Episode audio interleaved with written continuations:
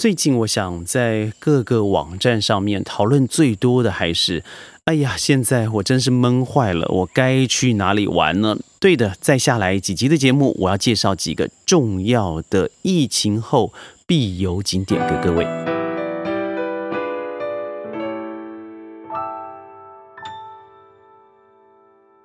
欢迎各位加入今天的宣讲会，我是轩。嗨，这个题目听起来很俗气哦，我在思考是不是该这么说，但我后来想想，对呀，连我这样子时常旅行的人呢，都觉得现在这样子闷啊，闷下去都不知道闷到几时，心情蛮蛮郁闷的。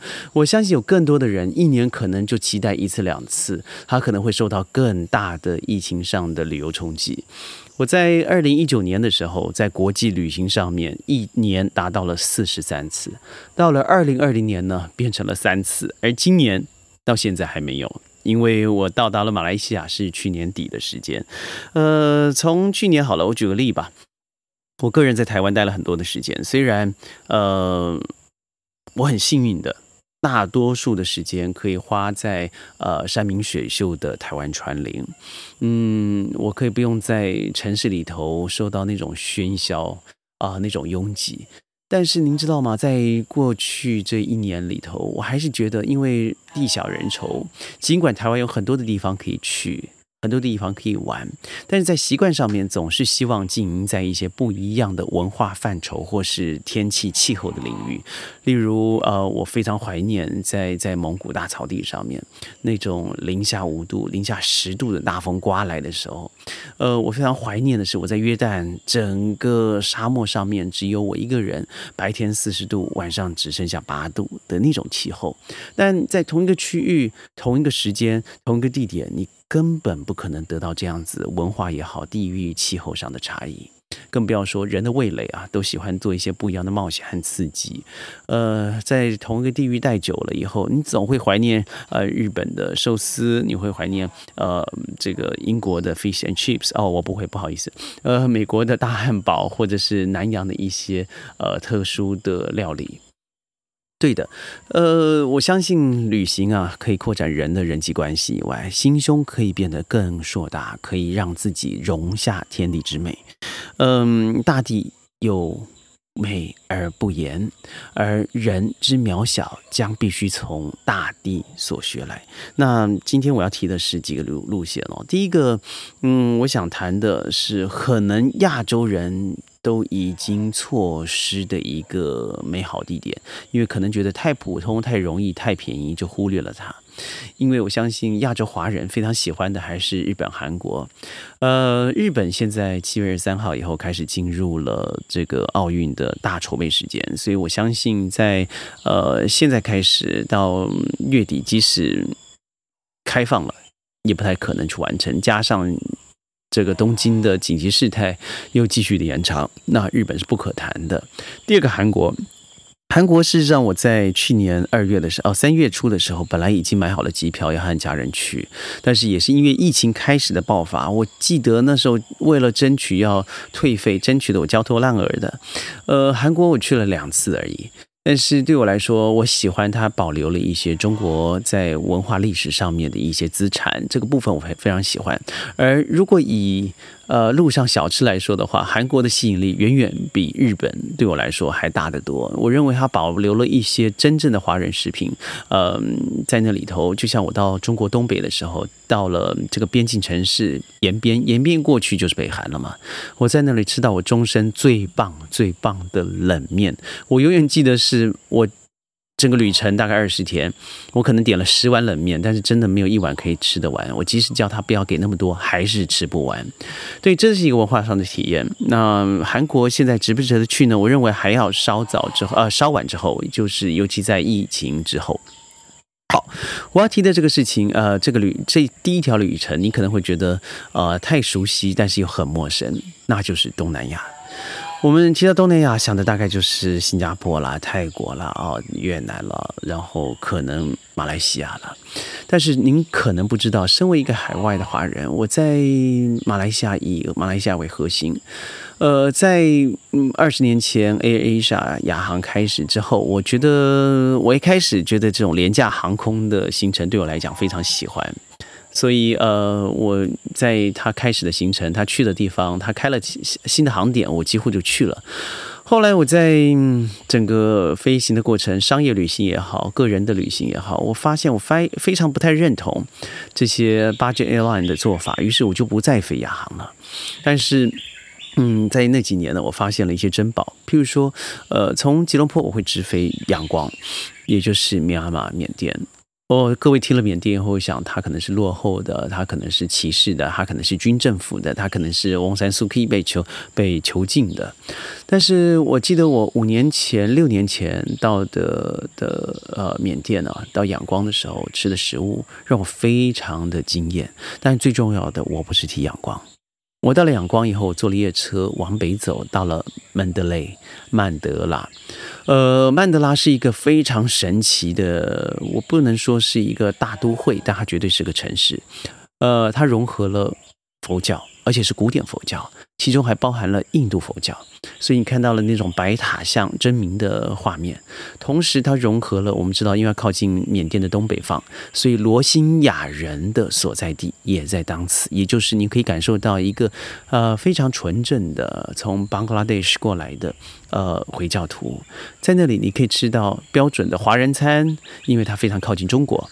它你可以吃到标准的缅甸，我又永远忘不忘不了那种面食，在路边的面食。啊，呃，你可以吃到非常道地的印度餐，呃，更不要说回教餐食。所以，因为餐点你可以看出人文的变化，它可以看出人人种的过呃组成。所以我在曼德拉，我记得在四点半的时候，哇，热的要命！我爬上了那个佛塔 佛塔寺的顶端，身旁除了 one dollar one dollar 要的小乞丐，很可爱的小乞丐。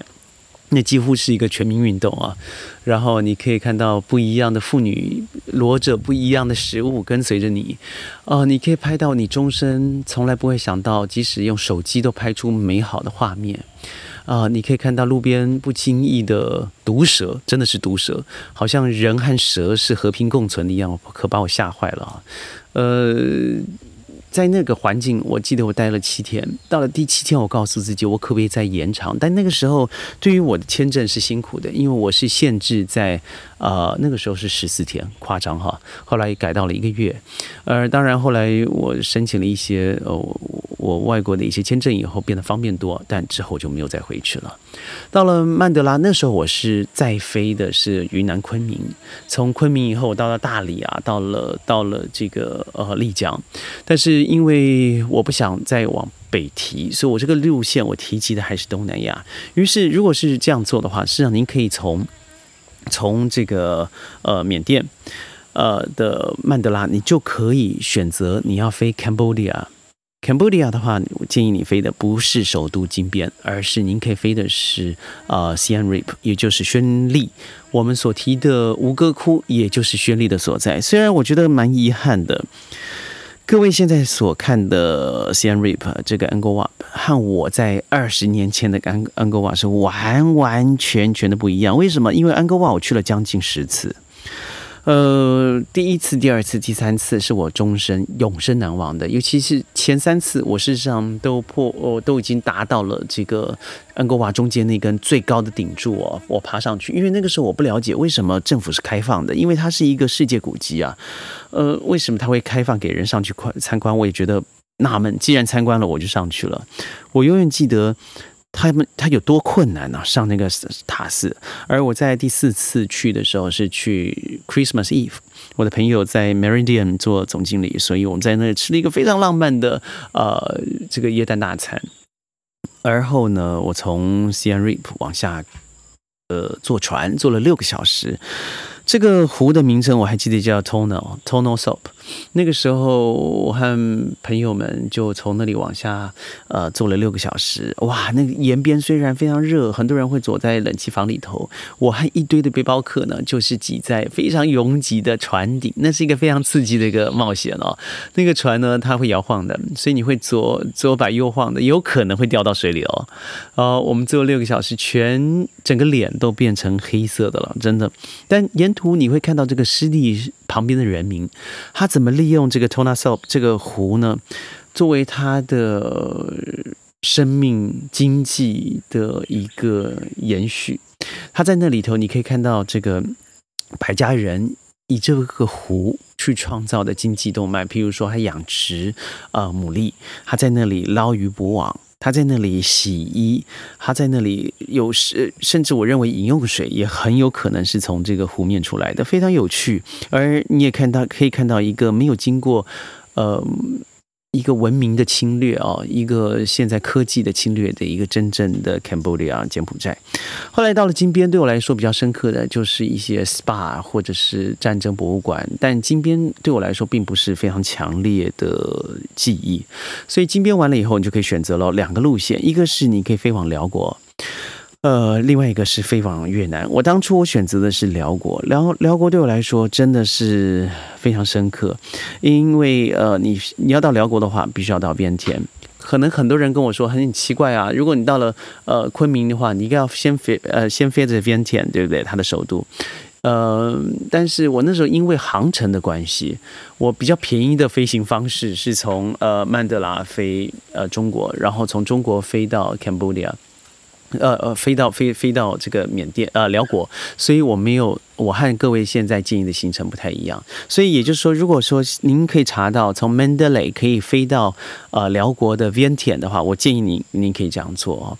但是那个时候我飞过去的时候，Vientian 对我来说就是一个很像柬埔寨的一个国家，它的食物非常中国，呃，同时它有非常美好的人民，它的东西不便宜哦，各位，而且很多时候是用是用呃这个美金计价的，所以千万不要想说辽国啊就便宜了。我记得我在辽国的时候。遇到了一些呃当地的村民，他跟我说你一定要去 Long Prabang，就是他的最老的都市 Long Prabang。于是我过去了以后，我去了它最美的蓝眼睛的一个湖，在 Long Prabang 呢，你可以真正吃到辽国的食品，也就是未经烤、未经烹饪的，它是一个。我们叫做 raw food，它没有经过烹饪，可能经由一些是呃一些调味品，比如说盐啦、辣椒啦，然后去做腌制啦，然后让你去生吃。那对我来讲，真的是吃了一口以后就不不敢再碰了哦，不敢恭维的食物。但是确实你可以感觉到当地人的澎湃，对食物的澎湃，而且对原汁原味的保存，那个我非常非常的喜欢。而最重要的还是在辽国，它真的不便宜，它。这个政府呢，保障每一个人在出生的时候，他拥有自己的地皮，只要有土地以后，你就可以呃得以伸展，这是他们的一个最基本的一个发想。而现在的中国南向的一带一路铁路，第一个关卡也是辽国，所以我相信。嗯，已经和我当初五六年前去参观的辽国是完全不一样了。而辽国政府，我们因为特别的关系，我们特别见到了他们的总理啊。嗯，总理会说中文，非常的友善。呃，辽国值不值得去？太值得去了，尤其它的传统市场。但是，它不是为了一个。嗯，大多数旅行的人们所创造的一个地方，所以如果你真的想要去体会一下，呃，辽国的精精髓的话，我认为你千万千万要去拜访他的国家公园，也就是现在我认为整个东南亚的净土，叫做南开南，我还记得叫南开南，南开南 Twin，南开南 Twin。的一个国家保护区，它这个保护区里头有原始的大象，而保保存了真正的东南亚原始森林莽原。那可以建议各位，如果真的很有冒冒险的心态的话，可以过去走一走。好了，完了以后呢，你可以从 Vientian 飞胡志明市。但事实上，如果可以的话，飞河内更好，因为就是越南是非常狭长的嘛，北方是河内，南方是是胡志明市。呃，在就是西贡、塞贡，但是我觉得因为航权的关系哦，或是还有经济考量的关系，如果你从 Vientiane 飞哈诺也会非常昂贵。那从哈诺你一定要去的，当然就是它的哈龙北下龙湾了。它非常商业化了，但下下龙湾我去的时候，对我来讲经验深刻的就是，你坐了上了船了以后，你会到每个岛，它在晚上会让你选择你要睡睡在岛上还是睡在船上。我强烈的建议你睡在岛上，因为船上真的什么都没有，除了卡拉 OK，很恐怖的震耳欲聋的卡拉 OK。那你在岛上可以做什么呢？你可以选各种甚至四星级的饭店都有，你可以选择。民宿，我选择的就是和阿婆住在一起。她也不是民宿，我还记得那天一个晚上每金十五块钱，然后阿婆呢帮我按摩头部哦，帮我洗脸哦。她告诉我说这是一个很重要的哈哈龙贝下龙湾的名粹，所以我就个人呢和这个阿婆共处了一个晚上，什么都没发生。呃，早早上以后，阿婆还帮我做了一个非常传统的这个下龙湾的点心给我吃。呃，我觉得非常重要。如果你要去旅行，你不要变成一个旅客，你要变成一个让自己去深入进入他们生活核心的。呃，一个成员吧，家庭成员，我觉得那才可能会真正经营在他们的文化里头。呃，下龙湾结束以后，你回到了哈诺伊，哈诺伊有太多地方可以去走去吃，尤其吃的文化太多了。我相信你在 Lonely Planet 或是网站上面马蜂窝，你可以看到一大堆的啊，这个皮克族，看到他们的很多的梅皮，那我就不说了。你就往下走到了呃这个呃胡志明 City，也就是 Saigon。Saigon 我认为还是战争的历史啊，重创了这整个城市。您肯定要去走走看看。那去那以后，你可以看到他的战争博物馆，你可以去体会以前在越战的时候他们怎么躲避美军的轰炸，看到他的地雷区，看到他的人民。当时的生活现况，所以对我对我最触动的是这个战争的历史。所以我去博物馆以外，我买了很多呃粤文也好，英文也好的一些一些书籍，让我觉得在里头非常的受用。呃，胡志明，我不只要说如此，因为我下来还有知。之后完成的一个旅行，所以在哇，你看光个东南亚，我可以说这么多。那时间已经到了，我们宣讲会每天在云端里头跟你分享十五分钟的世界大事，借由我个人的商业经验，还有我过去在世界各地旅游的心得，在这里和你分享十五分钟。如果你喜欢，记得点阅转发。嗯，如果未来我们在影片上面有的话，记得点下小铃铛。宣讲会，下一次再见。